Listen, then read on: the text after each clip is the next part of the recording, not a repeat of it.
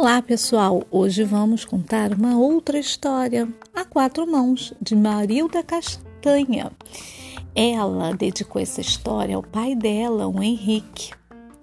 Para viver uma história em, prima, em primeira mão é preciso mãos que afaguem, são mãos que fazem carinho, encorajem, opa, que nos dão força, acompanhem, que estão sempre com a gente e emprestam asas. Ai, como é bom quando a gente brinca de ter asas voando, o pai segurando as mãos, a gente pelas mãos e a gente vai voando. Algumas vezes elas negam, mas nunca deixam na mão. Mãos, quando não são de ferro, transformam. Transformam o quê? O escuro em festa. Uhul! O choro em riso, a melhor parte. E o domingo? Em férias, domingo é um dia para estar com a família, ou com os amigos, com os colegas.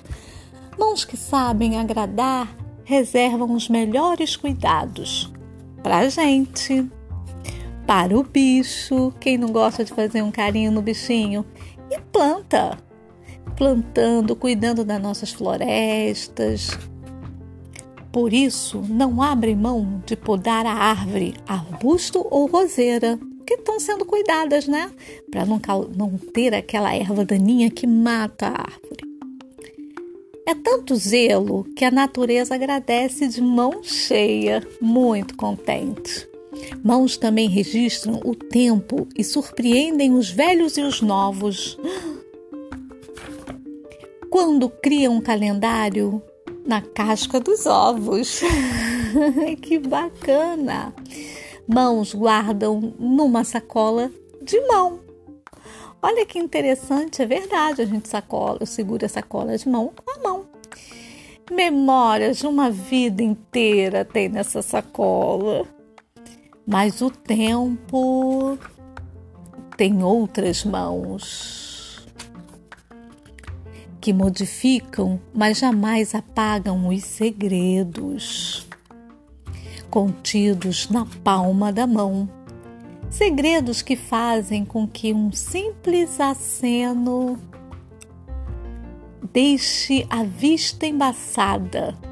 E como a vida não é uma via de mão única, tararã, não há quem negue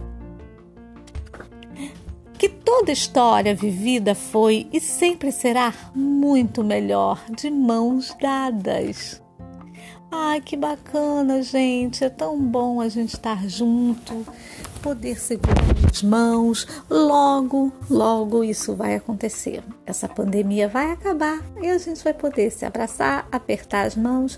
Enquanto isso, se cuidem e não esqueçam das nossas histórias. Um beijo grande, turminha!